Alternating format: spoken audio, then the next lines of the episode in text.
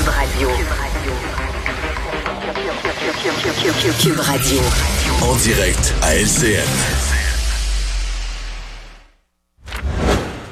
Alors, c'est temps de rejoindre Geneviève Patterson dans les studios de Cube Radio. Bonjour Geneviève. Salut Sylvain. Bon, alors ce front commun-là entre les ministres de l'Éducation de la France, Jean-Michel Blanquer, et Jean-François Roberge du Québec, euh, a fait passablement jaser depuis hier soir. Qu'en penses-tu? Ben, qu'en pense euh, C'est une lettre euh, qui est, à mon avis, euh, pertinente parce que bon, la cancel culture ou la culture du bannissement, si on veut, c'est un sujet qui est quand même au goût du jour. Il s'est passé plusieurs incidents qui ont été médiatisés ces derniers mois, ces dernières années même. je trouve cependant, Sylvain, honnêtement, que c'est une lettre qui manque un petit peu de nuances, euh, puis qui témoigne peut-être d'une mécompréhension là, de la part euh, de ces deux ministres-là de ce que c'est vraiment la cancel culture. Puis d'ailleurs, on a de la misère à définir. Hein, c'est quoi exactement cette culture de l'annulation On met beaucoup de choses euh, dans un même panier. On confond aussi beaucoup de concepts. donc, ça me fait un peu sourciller, je dois l'admettre. Lorsqu'on parle de dérive, Mhm. Lorsqu'on parle, il y a eu des épisodes ici, on le sait, c'est parti beaucoup aussi de l'histoire de, l'école euh, franco-ontarienne. Ouais, les livres. On a carrément brûlé des bandes dessinées, là, mhm. euh, Luc et Luc notamment, et Tintin. Euh, et par la suite, bon, des professeurs qui s'autocensurent. Euh, bon, ça vient beaucoup des États-Unis, là, il faut, le, il faut, le reconnaître. Là. En France, il y a eu quand même quelques cas, au, Québec aussi. Hmm. Euh, Est-ce qu'il y a là vraiment une, une dérive là où il faut vraiment s'attaquer de façon systématique là, à, cette, euh, à cette réalité-là? Je pense qu'il faut démêler les affaires. Là. Premièrement, que cette lettre-là commence par l'incident où on a brûlé des livres en Ontario. C'est un incident isolé. C'est un incident qui a été euh, largement médiatisé, c'est vrai, mais c'est l'initiative d'une madame vaguement ésotérique qui a même pas de racines autochtones. Puis c'est sûr que quand on fait référence à une auto d'affaires, donc brûler des livres, ça frappe l'imaginaire puis ça vient pas nécessairement chercher les euh, les parties les plus glorieuses de notre histoire collective là, euh, évidemment. Ça c'est une chose.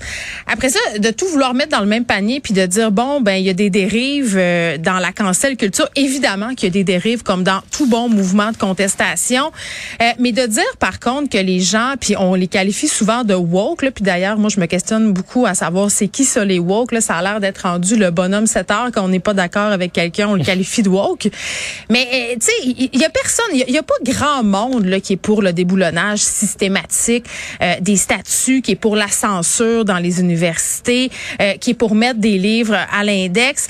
ça, peut-être, ça peut représenter une dérive dans certains cas, mais la plupart du temps, ce qu'on dit, c'est par exemple dans le cas d'une statue qui est controversée, là, qui fait référence à un moment de notre histoire euh, qui est lié à l'esclavagisme. Par exemple, euh, la, la, statue de Thomas Jefferson qui a été déboulonnée là, pas plus tard que la semaine passée aux États-Unis.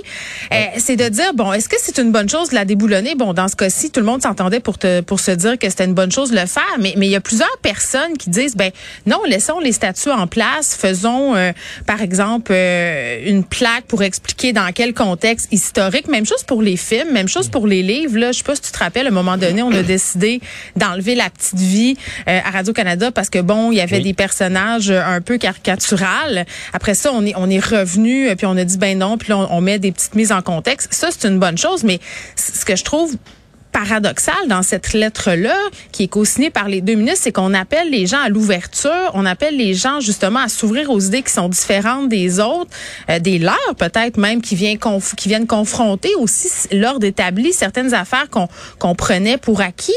Euh, et je trouve que cette lettre-là fait exactement le contraire. Oui, et il y a aussi ce en quelque sorte l'idée que des groupes de citoyens hum. euh, des extrêmes, par exemple, décident de prendre en main là, le déboulonnage, par exemple, d'une statue, euh, sans discussion. Euh, il y, a, tout cet aspect-là aussi sur les réseaux sociaux. C'est vraiment implacable aussi. Il y a des procès, il y a des gens qui s'autocensurent à cause. Il y a des mm. personnes qui sont carrément annulées, le cancel. Et, et, d'ailleurs, tu as fait là-dessus un, document, le tribunal populaire. On va en écouter tout de suite un extrait à quoi ça sert de canceller quelqu'un, puis à qui ça sert, puis qu'est-ce qui reste après? Tout ce qui est vendu, tout ce qui est promu peut être cancellé. Malheureusement, très souvent, les médias traditionnels n'aident pas dans tout ça. Alors, médias traditionnels, médias sociaux, qui est coupable? Ben en fait, ce que j'ai envie de dire, puis j'en ai pas de réponse là à qui est coupable ou pas, mais j'ai envie de dire parce que la question que pose ce film-là, c'est est-ce que ça, est-ce que ça sert à quelque chose la, la cancel culture? Est-ce que ça répare euh, quelque chose? Et qu'est-ce qui reste ensuite? Et, vraiment, c'est une question légitime. Regardons seulement ce qui se passe sur les médias sociaux. Là, c'est une espèce de loupe grossissante. À un moment donné, on prend des décisions par rapport euh, que ce soit euh, bon une pièce de théâtre ou peu importe, et des institutions qui prennent des décisions par rapport à ce qui se dit sur les médias sociaux. Euh, puis quand on regarde le nombre de personnes qui ont formulé de réelles plaintes, on se rend compte que c'est pas nécessairement un si grand nombre que ça.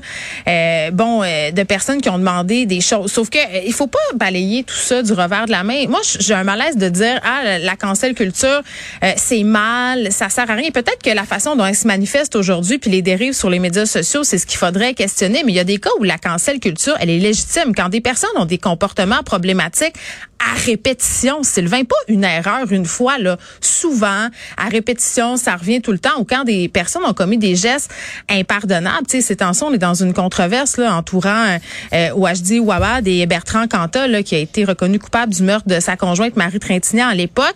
Euh, on décide de ramener cette personne là pour euh, faire la musique d'une pièce en France.